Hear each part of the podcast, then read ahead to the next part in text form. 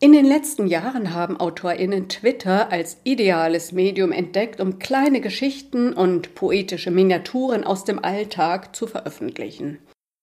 Bekannte Beispiele sind Claudia Wambas, die Akkordeonistin, oder die Twitter-Omi Renate Bergmann alias Tobias Rode. Sie haben eine große Fangemeinde und ihre Tweets sind mittlerweile in Buchform erschienen. Aber es gibt noch viele andere, die zu entdecken sich lohnt.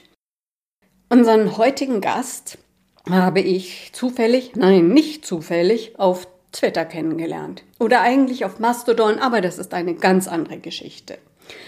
Sebastian Kraus beschäftigt sich seit 1997 mit Online- bzw. Netzliteratur im deutschsprachigen Raum. Das heißt, Literatur, die nur im oder durch das Internet existiert.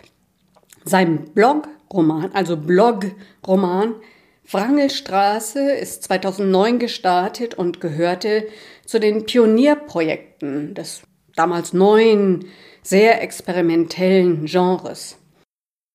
Darüber und über sein aktuelles Projekt natürlich, Poesie und Prosa Mikroliteratur im Netz, sprechen wir im Interview.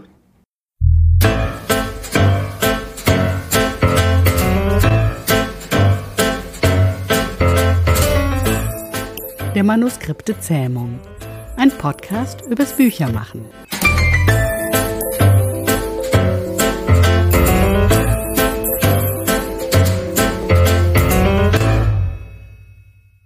Mein Name ist Esther Debus und ich begrüße ganz herzlich Sebastian Kraus. Schön, dass Sie da sind und sich die Zeit genommen haben. Hallo. Ja, hallo, große Sie.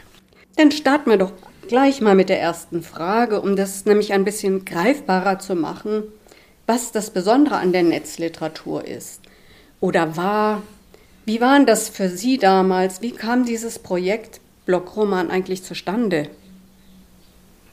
Als ich anfing mit äh, Netzliteratur mich zu beschäftigen, das war so ja 1996, 97 herum, war das ja noch ein sehr experimenteller Bereich und auch ein kleiner äh, Nischenbereich der Literatur, die Netzliteratur.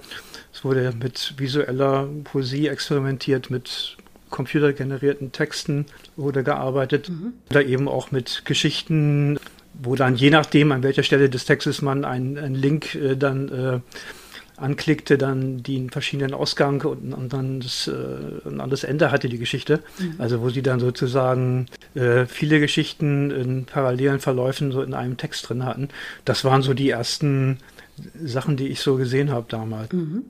Mit einer zunehmenden Anzahl von Nutzern und damit auch lesenden Menschen wurde das Medium dann auch attraktiver als Publikationsort, auch für äh, Autorinnen und Autoren und dann kamen eben auch Texte mit eher traditionelleren Formaten, also ganz äh, klassische Kurzgeschichten, Lyrik wurde dann eben auch online. Äh, aus der Netzliteratur wurde dann sozusagen irgendwie das weitere Feld Digitalliteratur oder Online-Literatur. Mhm. Ich selbst habe damals auf einer Autorenseite, also auf einer Literaturseite, die äh, Verlage gehostet hat, aber eben auch Autoren angefangen mit einer kleinen Seite, habe da so Kurzprosa veröffentlicht. Und äh, das war so mein Start sozusagen. Kurzprosa, es waren einfach Kurzgeschichten. Ja, das waren äh, Kurzgeschichten und ich jetzt, also jetzt nicht so formal experimentell, wie das vielleicht in diesen Frühzeiten machen, sondern eigentlich ganz äh, normale Prosatexte, vielleicht dann auch mal verlinkt, dass man von einem Text in den anderen springen konnte. Aber jetzt ohne dieses große Textexperiment sozusagen dabei. Genau. Und dann kam der Blogroman. Ja, man muss vielleicht sagen, also dieses ähm, Erstellen von Texten fürs World Wide Web, das war bevor es dann überhaupt begann mit Blogs und mit dieser Blog-Software und Content-Management-System, also dass sie dann sozusagen vorgefertigte Designs hatten und dann noch reinschreiben mussten, ja. ähm, war das ja alles noch ein bisschen aufwendiger. Das heißt, es gab so äh, sogenannte HTML-Editoren, da konnten sie dann Texte, äh, Internetseiten mit äh, herstellen, die haben aber oft nicht funktioniert. Sie kamen also, ja, ich erinnere mich. Ja, man kam also eigentlich nicht umhin, doch auch ein bisschen programmieren zu lernen. Und, und diese Texte mhm. mussten dann noch über ein anderes Programm, FTP hieß das, mussten die hochgeladen werden. Ja. Dann konnten sie sich das im Internet erst anschauen, im Web, wenn sie dann einen Kommafehler drin hatten. Dann konnten sie den nicht online korrigieren, wie sie das jetzt mit WordPress können, sondern sie mussten dann die Seite sozusagen wieder überarbeiten und wieder hochladen und die andere löschen. Und äh, insofern ist eigentlich auf der Zeitleiste, wenn Sie jetzt sagen, äh, einerseits äh, der Zeitpunkt, wo dann mehr Leute dann äh, überhaupt ins Internet gegangen sind, ist vielleicht ein wichtiger Markierungspunkt für die Netzliteratur. Aber ein ganz wichtiger mhm. kommender Punkt war dann eigentlich die Entstehung von Blogs und die damit verbundenen Möglichkeiten, eben einerseits in einem ansprechenden optischen Feld, ohne selber Webdesigner zu sein, Texte veröffentlichen zu können, das irgendwie ohne Computerkenntnisse mhm gleichzeitig aber auch mit dieser interaktiven Möglichkeit, dass man die Texte kommentieren konnte direkt auf der Seite und die sozusagen in Interaktion gehen konnten. Und das fand ich damals sehr spannend. Und also Ihren im Blog-Roman hatten Sie ab 2009 im Netz und dann aber auch ziemlich lange, ne, bis 2017. Ja, also äh, Genau, also ich hatte Ende 2008 hatte ich das dann soweit eingerichtet alles und dann den Ankündigungstext geschrieben, ähm, dass es dann losgehen würde. Ich habe dann Anfang Januar 2009 die ersten Texte so veröffentlicht und wie das dann so ist, manchmal hatte zeitgleich irgendwo anders in Deutschland eine Frau, Karin Liller hieß sie, das gleiche sozusagen Projekt. Also sie hat natürlich einen ganz anderen Text irgendwie äh, dann äh, begonnen zu schreiben, aber sie hat sozusagen zeitgleich mit mir, ohne dass wir voneinander wussten, eben auch einen Blogroman gestartet und das waren so im deutschsprachigen Raum mit die ersten Versuche in der Art. Ja, das hat sich über sehr viele Zeiten immer wieder auch mal so ergeben, dass ich lange Zeit da nichts reingeschrieben habe. Es folgt ja keiner wirklich mhm. stringenten Erzählstruktur, sondern hat tatsächlich auch mhm. so ein bisschen so in Reminiszenz an das Ursprungsmedium, also als Online-Tagebuch, auch so einen Charakter mit Ich-Erzähler. Äh, insofern, wie es hatte sozusagen auch nicht diesen Bogen, dass man da so jeden Tag mhm. äh, oder irgendwie äh, kontinuierlich dran arbeiten konnte oder wollte. Und insofern hat sich das hingezogen. Okay. Aber es ist, es ist, äh, weil die sagten bis 2017, es ist 2017 sozusagen der letzte Eintrag erfolgt, aber das äh, Romanfragment ist im Netz noch zu sehen. Also man kann es im Netz mhm. lesen und äh, es gibt auch eine Langzeitarchivierung vom Deutschen Literaturarchiv Marbach. Also man kann es irgendwie auch da mhm. praktisch in der Bücherei sehen. Ja, klar. Also den Link schreiben wir auch in die Show Notes rein. Dann können sich die HörerInnen das alles selbst mal vor Augen führen. Kommen wir doch mal zu Ihrem aktuellen Projekt und damit zum Thema Mikroliteratur oder Mikropoesie. Um was geht es denn bei dem Projekt? Ähm, ja, Mikroliteratur ist vielleicht zum der etwas allgemeinere Begriff, weil es gibt ja auch mikroliterarische Formen, also in, in, in Prosa, sage ich mal, es gibt ja Lyrik, Prosa, es gibt äh, Mikroblock-Romane mittlerweile auch tatsächlich, die so äh, auf Mastodon gibt es zum Beispiel ein Projekt, was äh, tatsächlich äh, als Mikroblock-Roman funktioniert. Ja, äh, ich denke, ein ganz wichtiger Entstehungspunkt für diese äh, Mikroliteratur ist natürlich auch Twitter gewesen. Und ähm, ich glaube, 2006 ging es los. Ich selber war ab 2009 dann auch mit bei und habe diese Mikroliteratur dort aber erstmal gar nicht gefunden oder ich habe sie nicht beachtet, ich weiß es nicht. Jedenfalls, äh, als ich dann drauf gestoßen bin, ähm, fand ich äh, sehr interessant und spannend, was da passiert. Und gleichzeitig aber auch schwierig, das zu finden. Das ist eben das Problem auch tatsächlich dieser, mhm. Ich sage mal, äh, Philosophie eben bestimmter sozialer Netzwerke, eben Texte sozusagen die ohnehin schon äh, bekannt sind oder eben von Leuten mit großer ja. Anhängerschaft, Followerschaft und mit vielen Likes, die also im Vordergrund auch immer wieder zu präsentieren, während sozusagen Texte so äh, mit kleineren Accounts erstmal gar nicht so sichtbar sind. Und da überhaupt eine Sichtbarkeit zu schaffen, eine Plattform genau. für diese Literatur, das war so der äh, Ausgangsgedanke von, von Poesie und Prosa. Aber Eben, Sie hatten selber Schwierigkeiten, die zu finden, aber wie sind Sie da vorgegangen dabei, um das sichtbarer zu machen? Also ein guter Orientierungspunkt ist, also klar, theoretisch sind das Hashtags, wenn die denn verwandt werden. Wird aber oft äh, nicht gemacht bei diesen Texten, sondern es ist tatsächlich so, dass sie sich dann anschauen, äh, wem dann wieder Autorinnen und Autoren folgen vielleicht, die äh, solche Texte schreiben, wen die retweeten und da kommen sie dann so nach und nach sozusagen, wie äh, bekommen sie dann irgendwie mhm. so erste äh, Anlaufpunkte. Und in dem Moment, wo sie dann selber aber irgendwie, wir haben ja dann gestartet, das Projekt und dann nach einer gewissen Zeit dann auch äh, gefragt, ob Interesse da ist, dass wir die Texte vorstellen bei uns. Und das ist dann natürlich so eine Wechselwirkung. Dann werden Sie als Projekter bekannter, dann kommen auch Autorinnen mhm. zu Ihnen, die vielleicht auch Interesse haben, da ihre Texte auch mal äh, zu sehen bei uns. Und äh, dann, dann wächst es sozusagen. Also es ist eigentlich ein ganz klassisches äh, Netzwerken. Und bei uns, das heißt, sichtbar sind Sie auch wieder auf dem Blog, oder? Wo, wo ist richtig die, dieses bei uns veröffentlichen? Naja, gut, ich meine, ähm, also ich bin ja sozusagen äh, über diesen, diesen Blog der sichtbare Teil des Projektes. Also ähm, Posi und Posa mhm. ist ja, wenn die so wollen, ein anonymes Kollektiv von Autorinnen, Autoren, Menschen, die da irgendwie was mit Literatur machen im Netz. Und ähm, die Entscheidung, halt einen Blog einzurichten, beinhaltete ja auch irgendwie, dass man da ein äh, Impressum reinsetzen muss, also irgendjemand sozusagen mhm. mhm. greifbar wird und fassbar wird. Und ähm, das war dann meine, ja. meine Aufgabe. Also ich bin sozusagen irgendwie der sichtbare Teil des ansonsten unsichtbaren Projekts. Okay. Ich wollte noch mal auf einen ganz anderen mhm. Punkt kommen, weil ähm, Sie sind ja auch Fachbuchautor. Und das ist ein ganz anderer Bereich. Da geht es um Pflege, um die Begegnung mit Menschen mit Demenz. Und es mag erstmal überraschen, aber es gibt durchaus eine Verbindung zur Mikropoesie. Zumindest hatten Sie das angedeutet im Vorfeld. Ich vermute mal, da spielt Sprache, also das Ringen um Sprache vielleicht, Verlust von Sprache eine Rolle. Das ist ein Riesenthema, das wir hier nur ein bisschen anreißen können. Aber ich fand das so interessant, vielleicht können Sie da mal ein Beispiel geben. Ja, das gibt aus meiner Sicht eigentlich zwei ganz interessante äh, Schnittstellen äh, zwischen diesen Bereichen. Das eine ist tatsächlich Sprache und das äh, zweite ist Wirklichkeitswahrnehmung. Das heißt, wenn Sie in der äh, Psychiatrie oder in der Gerontopsychiatrie arbeiten, werden Sie dort Menschen begegnen, die Wirklichkeit anders äh, wahrnehmen, erleben und interpretieren, als Sie selber das tun oder als äh, Sie das gewohnt sind, Wirklichkeit anders erleben und auch interpretieren. Und in der äh, Arbeit mit Menschen mit Demenz haben sie natürlich dann noch das Problem, dass äh, Sprache sich verändert, Sprachverständnis, Sprachvermögen Worte nicht mehr erinnert werden oder anders gebraucht werden oder eben äh, neue Worte äh, geschaffen werden, mhm. welche Neologismen.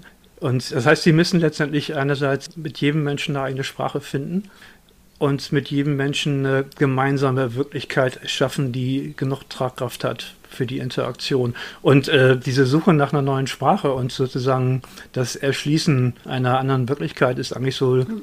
die Kernaufgabe des Poetischen. Und ähm, interessanterweise, ähm, wie ich äh, dann festgestellt habe, gibt es einen Ansatz irgendwie in der äh, kognitiven Linguistik, wo versucht wird tatsächlich irgendwie den Zusammenhang von Sprachvermögen, Sprachverständnis, Wortschatz und Lexikon genau äh, darüber zu untersuchen, indem man sich äh, Menschen äh, mit Aphasie, also mit, einer, mit einem Sprachausfall, einem aktiven oder passiven Sprachausfall anschaut und sozusagen da, wo die Sprache unterbrochen ist, versucht ihr Zusammenwirken zu verstehen. Und ich denke, den gleichen, aber vollkommen entgegengesetzten Weg geht halt die Mikropoesie oder eben Strömungen daraus.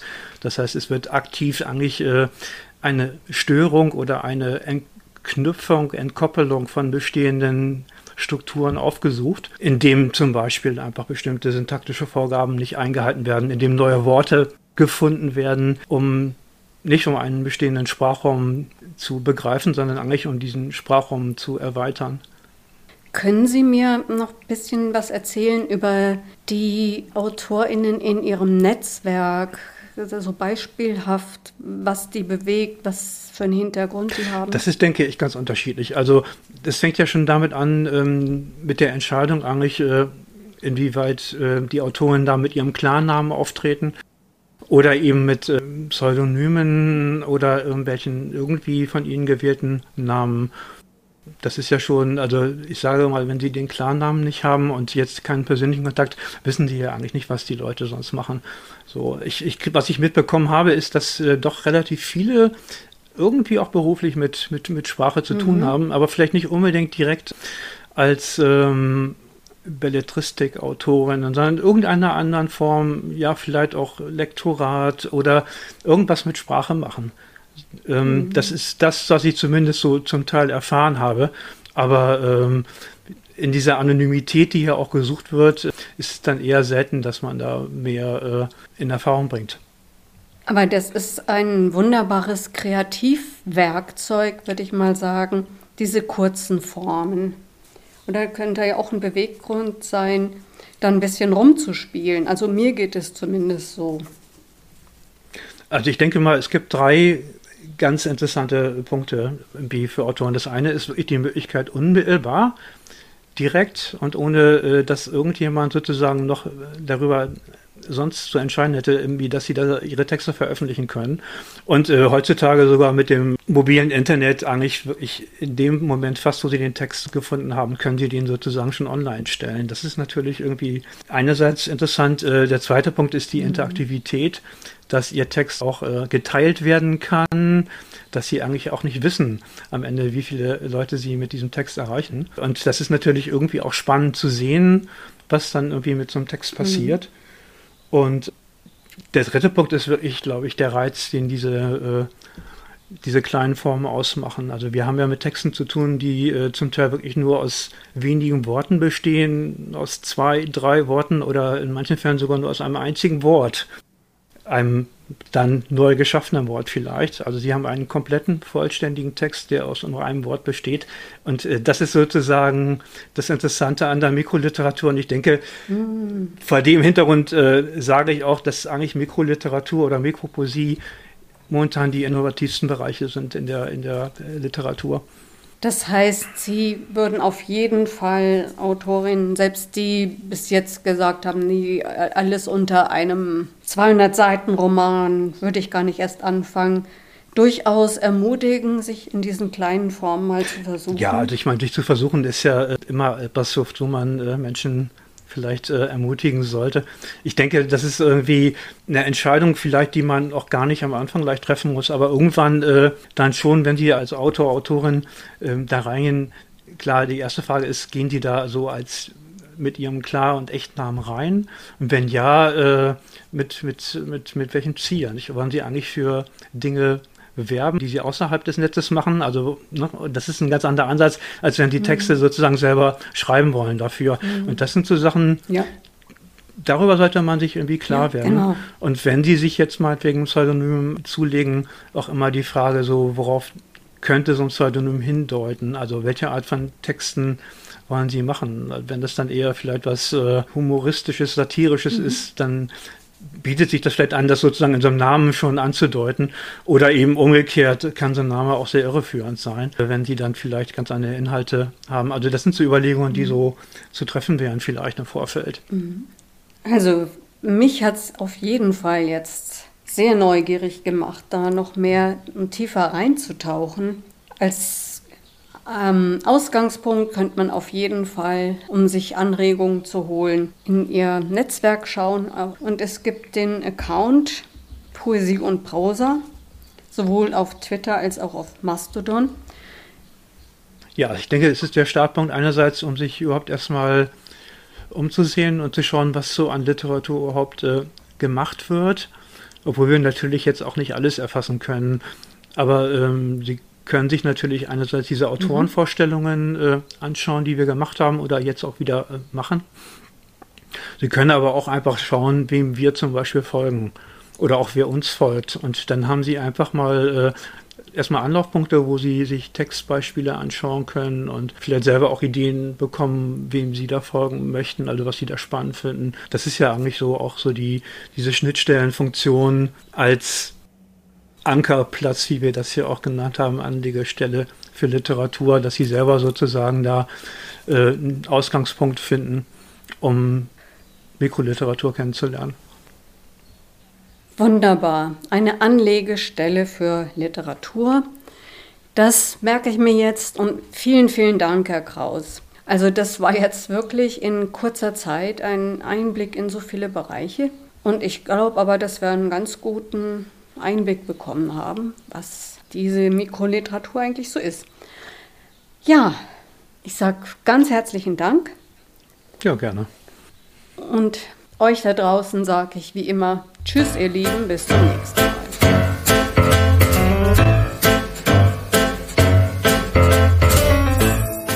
Der Manuskripte Zähmung. Ein Podcast übers Büchermachen. Mit Jana Thiem, Esther Debus, Dorothea Winterling und Gästen.